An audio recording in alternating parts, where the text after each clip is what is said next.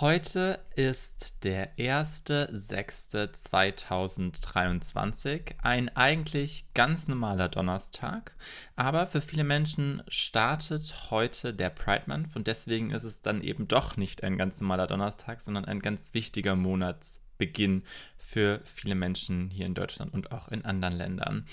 Und auch für viele Marketingmenschen startet heute ein ganz wichtiger Tag, denn mit dem Pride Month stehen auch wieder viele Kampagnen an, die die queere Community adressieren sollen. Um hier mal ein paar Zahlen aus dem letzten Jahr zu nennen, ungefähr ein Drittel der Postings, die letztes Jahr im Juni online gangen auf Instagram, waren zum Thema Pride. Das sind ungefähr 40,5 Millionen Menschen, die ein solches Posting gesehen haben. Also eine unglaublich große Masse an Menschen, die das erreicht hat.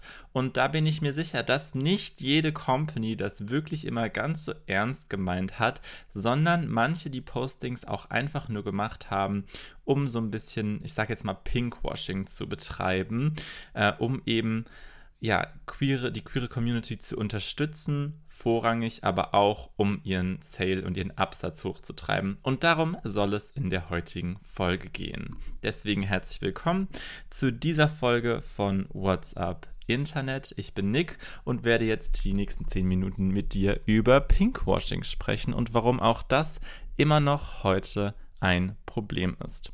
Was ist Pinkwashing? Ich habe es gerade eben schon so ein bisschen anklingen lassen.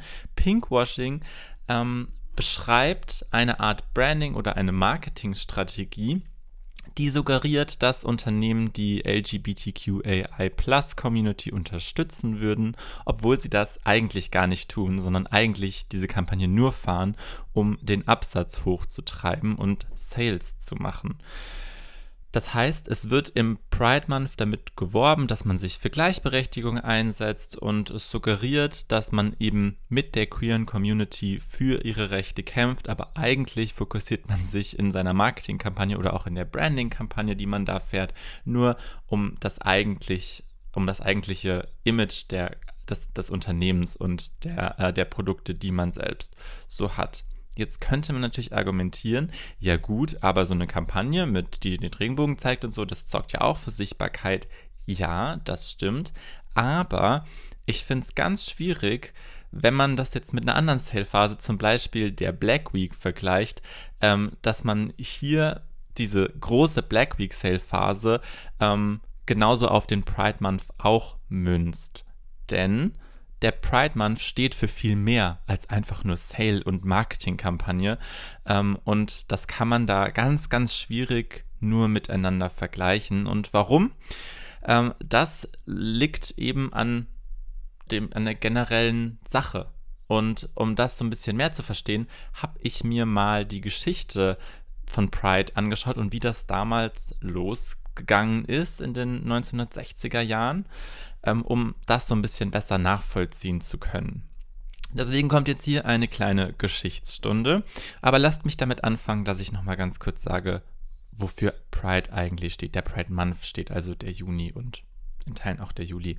Ähm, der Pride Month ähm, soll ein gesellschaftliches Bewusstsein für die Diskriminierung von queeren Personen erzeugen. Das heißt, im Fokus steht ähm, auch der Stolz auf die eigene Sexualität und die sexuelle Identität. Es geht aber auch darum, den Aktivistinnen und Aktivisten eine Plattform zu geben und Sichtbarkeit für geschlechtliche Vielfalt zu schaffen und auch für die Rechte dieser zu kämpfen. Und der Auslöser liegt schon einige Jahre zurück, nämlich im Jahr 1996. Ähm, damals war Homosexualität beispielsweise noch verboten und es wurde sich in, im Geheimen getroffen, beispielsweise in Bars und so auch in der Stonewall Inn Bar in der Christopher Street Day in New York. Und es war dann so, dass eben es dann hin und wieder in diesen Bars auch zu Polizeirazzien gekommen ist und so auch in der Nacht vom 27. und 28.06.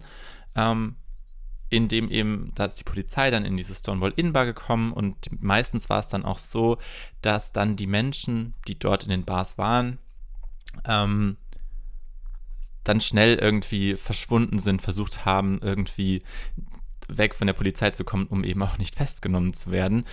Und in dieser Nacht war es nicht so, sondern die Menschen, die dort in der Bar waren, die haben sich der Polizei widersetzt und für ihre Rechte eingestanden. Und äh, so hat sich dann eben diese queere Community ähm, gebildet und daraus bildete sich vor allem auch die Gay Liberation Front, die sich seitdem eben für die Rechte von LGBTQAI Menschen einsetzt.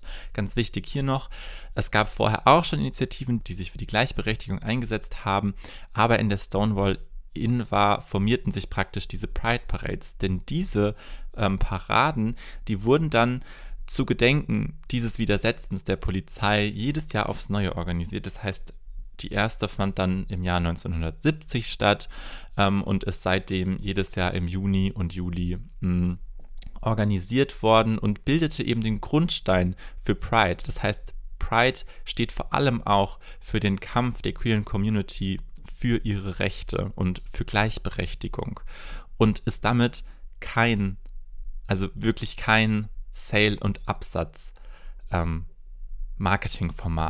oder sollte es nicht sein. Und natürlich gibt es in Ländern wie Deutschland ähm, ein stärkeres Bewusstsein für die Thematik und auch für Pride und mittlerweile, Gott sei Dank, auch ein stärkeres Selbstverständnis. Aber wenn wir zum Beispiel ähm, zurückdenken, das war ja auch nicht immer so. Ich hatte ein Interview gefunden, da, ähm, da ging es jetzt um Österreich, aber in Österreich ist es auch erst seit ungefähr 25 Jahren, vielleicht ein bisschen mehr, so, dass äh, Homosexualität nicht mehr strafbar ist. Also so lange ist das alles gar nicht her. Und es gibt auch heute noch Länder wie Polen oder Ungarn, wo man sehr, sehr stark für die Rechte der queeren Community kämpfen muss und für Gleichstellung kämpfen muss. Und ich habe dann auch noch ein Interview gefunden, ähm, wie das zum Beispiel auch in Unternehmen aussieht und wie man das Ganze dann vielleicht auch auf Unternehmen irgendwie münzen kann, weil gerade die sind ja die dann jetzt auch Kampagnen und Marketingkampagnen fahren. Und da ist es immer noch so, dass queere Menschen im Bewerbungsgespräch Angst haben müssen, sich outen zu müssen und dann eine Benachteiligung zu erfahren. Oder dass homophobe Aussagen mal ebenso flapsig in Smalltalk-Situationen irgendwie in Unternehmen gemacht werden. Und das sorgt natürlich auch dafür, dass sich die Menschen der queeren Community irgendwie nicht wohlfühlen können in solchen Unternehmen. Ähm, würde sich ja auch sonst keiner. Das heißt, die Thematik ist immer noch eine wie viele andere Thematiken in der Gesellschaft eine super wichtige Thematik, die irgendwie auch ähm, ja nicht einfach nur zu irgendeinem Kommerz verwendet werden sollte. Deswegen fordert eben die queere Community auch, dass Unternehmen, die Inklusion sich irgendwie auf die Fahne schreiben, dass sie das auch wirklich fördern und unterstützen und auch in ihrer Unternehmenskultur etablieren. Genauso ist ja auch bei Nachhaltigkeit, wo nachhaltig draufsteht, sollte auch nachhaltig drin sein.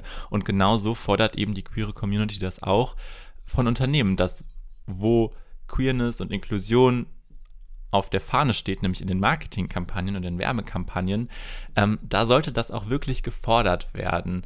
Und es gibt hier sicherlich ganz, ganz viele gute Beispiele auch aus Unternehmen. Es gibt aber auch viele schlechte und darauf möchte ich jetzt einmal ganz kurz eingehen, was für Beispiele da so im letzten Jahr aufgekommen sind ähm, und wo man sich so ein bisschen auch gestört hat. Ähm, zum Beispiel an der Oreo-Kampagne im letzten Jahr, die eben Queerness adressiert hat im Juni. Ähm, und die ist eher als unglaubwürdig tatsächlich angekommen, ähm, weil sie auch nicht mehr als eine Kampagne war. Also es war eine reine Kampagne zur Queerness und sonst ist da aber auch nichts passiert ähm, im Unternehmen, was dahinter steht. Ich denke, das ist Mondelez dann, ähm, um Queerness zu fördern. Oder beispielsweise McDonald's, die letztes Jahr groß angekündigt haben, dass sie Vielfalt durch Pommes in der ähm, Pommes-Verpackung zeigen wollen und dann eben zum Juni ähm, Pommes in nur drei Farben gelauncht haben, anstatt die eigentlichen sechs Farben der, des Pride-Regenbogens eben mit aufzunehmen. Und so gibt es dann auch noch kleinere Marketingmaßnahmen, die natürlich auch auffallen. Bei beispielsweise BMW oder Mercedes in den letzten Jahren wurde das, ich sage jetzt mal, heilige Firmenlogo in den Pride-Farben angezeigt. Eigentlich ein guter Move, aber ähm, nur in den Ländern, in denen Homosexualität und transgeschlechtliche äh, Transgeschlechtlichkeit nicht illegal ist. Das heißt, in allen anderen Ländern, wo beispielsweise Homosexualität illegal war, wurde das normale Firmenlogo gezeigt. Und gleiches auch bei Marken wie Coca-Cola oder Adidas. Adidas macht eigentlich jedes Jahr eine Pride-Kampagne ähm, und auch eine extra Pride-Kollektion. was ja auch primär sehr gut ist, aber sie sponsern gleichzeitig die WM in Katar, wo Homosexualität verboten wurde und wo sich auch hochrangige Politiker immer noch dagegen ausgesprochen haben, dass Homosexualität nichts Natürliches ist. Und da kann man natürlich noch ganz viele weitere Beispiele aufzählen. Das wichtigste Learning ist für mich aber irgendwie, dass ähm, ja, man einfach nur das kommunizieren sollte als Unternehmen, was man auch wirklich das ganze Jahr über machen, also unterstützen kann. Also zum Beispiel Coca-Cola und Adidas, die zwar dann im Juni ähm, Pride unterstützen, aber dann ein paar Monate später die WM in Katar unterstützen, äh, das ist nicht ganz konsistent. Und ähm, ich denke da auch die Unterstützung der queeren Community fängt eben erst nicht im Juni an, sondern ist und ist auch nicht nur eine Kampagne, sondern sollte das ganze Jahr über gelebt werden. Mm, und deshalb hier ein paar, ich sag mal, Beispiele, wie man Diskriminierung im Unternehmen vermeiden kann, wie man Pride unterstützen kann äh, und dann eben auch eine Kollektion rausbringen kann oder auch ein Logo einfärben kann. Ähm, denn per, se ist das ja nichts Schlechtes. Es geht nur eben darum, dass Unternehmen das dann nicht nur als Marketingaktion machen sollten. Und ähm, genau, Beispiele sind zum Beispiel Stellenanzeigen in einem Unternehmen, dass die in inklusiver Sprache geschrieben sind, dass sich da auch jeder wirklich angesprochen fühlt. Ähm, außerdem sollten Unternehmen, die sagen, wir unterstützen Pride, ähm, Unternehmens, ein unternehmensinternes Bekenntnis zu, zum Beispiel durch die Unternehmensleitung zu Diversity und auch zur Wertschätzung von LGBTQAI+, ähm, ja, machen, weil es eben wichtig ist, wenn das von oben herabkommt und man das sozusagen im kompletten Unternehmen vorgibt und die Spitze das auch lebt. Und dann kann man sich zum Beispiel auch überlegen, ob man nicht Sanktionen für ein diskriminierendes Verhalten am Arbeitsplatz ähm, aufnimmt und so dann eben auch versucht im Unternehmen zu forcieren, dass alle gleichberechtigt sind. Ähm, beispielsweise weiterhin wäre es natürlich gut, eine konsistente Marketingmaßnahme zu fahren. Also wenn man schon Marketing macht, dann und zum Beispiel das Unternehmenslogo einfärbt, dann vielleicht auch in wirklich allen Ländern das dann ausspielen und nicht nur da, wo es gerade irgendwie zum zum Konsens des Landes passt oder auch zum, zur, zur Gegebenheit im Land. Ne? Ihr wisst, was ich meine. Ich spiele jetzt hier auf äh, die besagten Unternehmen an. Man könnte außerdem sich als Company überlegen, dass man Initiativen oder Organisationen unterstützt, die sich für Gleichberechtigung einsetzen. Zum Beispiel, indem man spendet oder indem man gemeinsame Aktionen macht und das dann eben auch kommuniziert, weil auch das ist natürlich wieder Werbung fürs eigene Unternehmen und man tut noch was Gutes dabei und man zeigt wirklich, dass man hinter Pride stehen kann und möchte. Und was ich dann auch noch ganz wichtig finde, ist, dass Klischees oder Stereotype hier gar nicht so krass reproduziert werden müssen. Ich habe eine Werbung gesehen in der Recherche von der Deutschen Bahn in den letzten Jahren. Ich kann ehrlicherweise gerade nicht mehr genau sagen, von wann die war. Ähm, aber da, das war eine gut gemeinte Werbung, aber die hat so viele Klischees und Stereotype irgendwie reproduziert, die man auch so gar nicht in der Gesellschaft zwingend finden musste, dass ich mich so ein bisschen gefragt habe, ob das so sein muss, so extrem auch dargestellt werden muss oder ob das nicht ein bisschen über die Ziellinie hinausgeschossen ist. Und das wichtigste Learning, und das habe ich jetzt auch schon am Anfang gesagt, ist natürlich auch nur das zu kommunizieren, was man als Unternehmen wirklich kommunizieren kann, weil man dahinter stehen kann. Und weil man sich da vielleicht auch kritisch dann mal mit der eigenen Unternehmenskultur auseinandergesetzt hat und gefragt hat, so wie wir uns das hier im Idealbild vorstellen, ist das denn auch wirklich so bei uns im Unternehmen? Oder müssen wir dann nochmal nachjustieren, dass sich auch wirklich jeder wohlfühlen kann? Hm, das ist ja bei, mit allen Themen so, aber eben auch mit Pride. Und weil das gerade so krass kommerzialisiert wird, muss man da eben auch wirklich drüber sprechen. Und wenn man solche Sachen dann auch beherzigt, und da gibt es bestimmt noch eine viel längere Liste und da gibt es auch bestimmt andere Leute, die da wesentlich mehr drin sind in dieser Thematik und da auch bestimmten Unternehmen gerne beraten, ähm, dann ist es in meinen Augen auch vollkommen okay, Werbung zu machen, weil man dann eben auch was Gutes damit macht und zumindest einen Teil vielleicht des Umsatzes spendet oder irgendwie anders die queere Community unterstützt. Ähm, und das ist ja dann eine Win-Win-Situation für alle und eben nicht nur reiner Kommerz und reines, ähm, reine, ja, reines Marketing. So, das war's mit dieser Folge. Ich hoffe, es war was für dich dabei, was dir vielleicht ein bisschen die Augen geöffnet hat und du schaust dir jetzt die kommenden ähm, Pride-Kampagnen mit, mit anderen Augen an, kann man sagen. Ähm, schreib mir gerne deine Meinung dazu. Ich würde mich sehr freuen, wenn du mit mir in den Austausch da kommst, weil auch ich bin sicherlich nicht perfekt und das, was ich hier in dem Podcast ähm, rausrecherchiert habe, das sind es vor allem Wissen, was ich von, von anderen habe und durfte selber bei der Recherche super viel dazu lernen. Und ja, deswegen würde ich mich freuen, wenn du mir dein Feedback dazu da lässt und dir vielleicht auch sonst meine Social Media Accounts anguckst und mir da folgst oder dieser Podcast Folge ein Like da lässt und mir hilfst, dieses Projekt ein bisschen größer zu machen.